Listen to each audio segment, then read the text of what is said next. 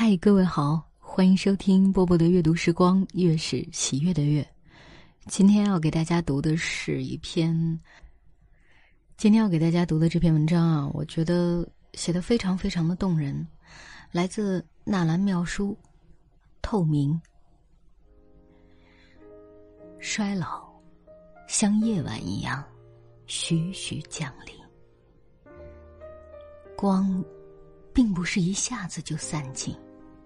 死神有惊人的耐心，有时他喜欢一钱一钱的凌迟。壮年时的余晖犹在。八十岁时，姥姥的食量仍是何家之最。他独个儿住在老房子里，自己伺候一个蜂窝煤炉子，自己买菜做饭。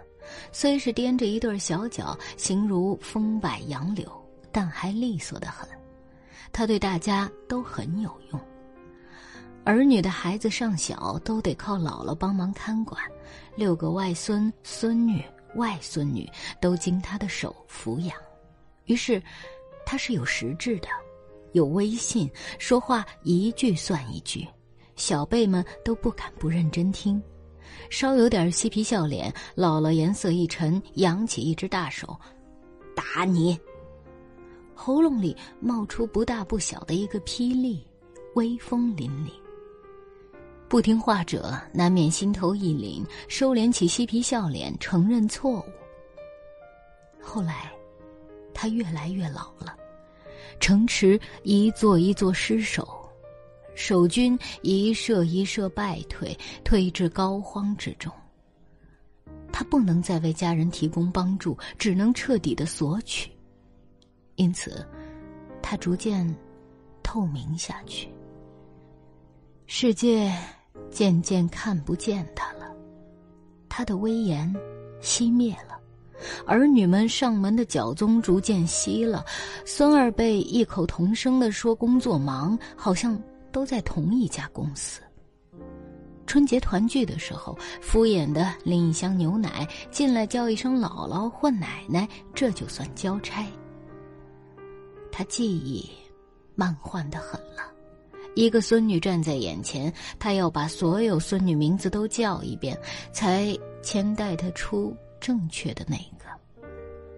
除了行动能力，在最后十年中，他也渐渐失掉正常交流谈话的智力。与人说话，一句起，一句应，一句止，他就很满足了。慢慢点着头，像回味这次对话似的，眼睛若有所思的转向别处。有时，他想主动与人沟通，就拿手去触碰身边的人，叫着“哎，哎”，脸色有点巴结的笑，郑重的问出一个问题，比如：“我有点不记得，想了半天了，你今年多大？”这当然是可笑的。被问的人和旁边的人对此都有默契的认识，他们面面相觑，嬉笑着，拿不认真的嗓音说：“您看我多大了？”他却仍认真的：“我想你是十九，还是二十？”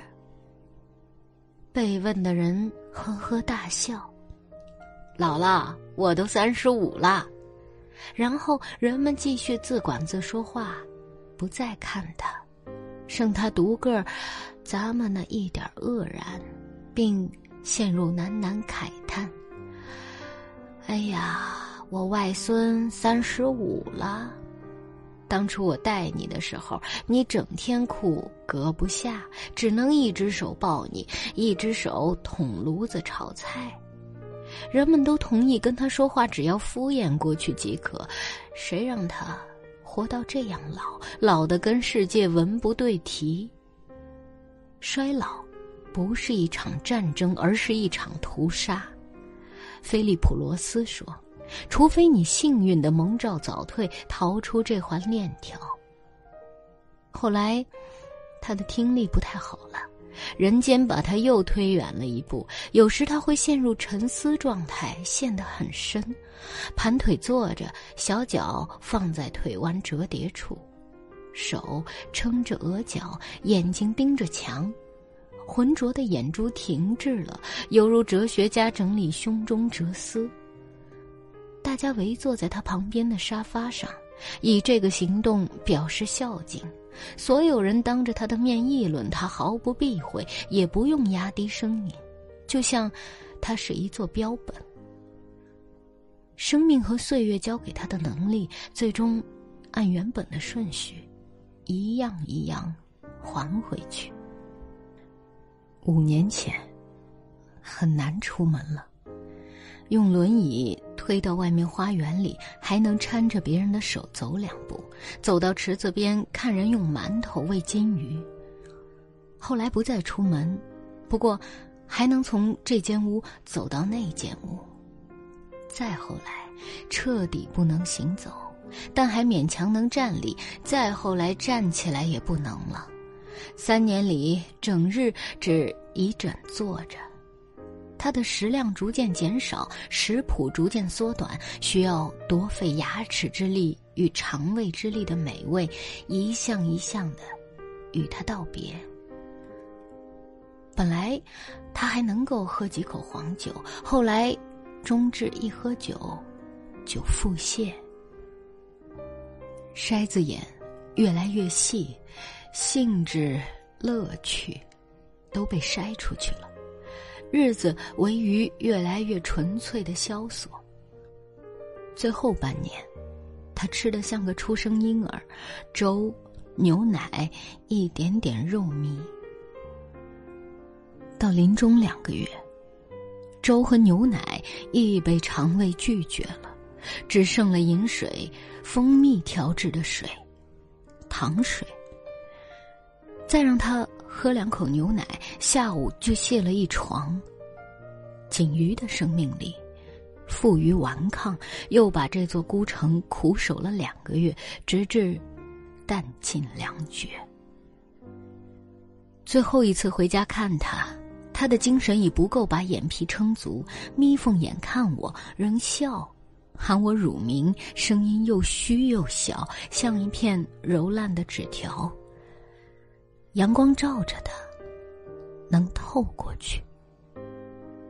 我拉起他的手，攥一攥，又放下，然后做了一次从没跟他做过的动作，握着他硬邦邦硌手的肩膀，嘴唇碰着他颧骨，轻轻一吻。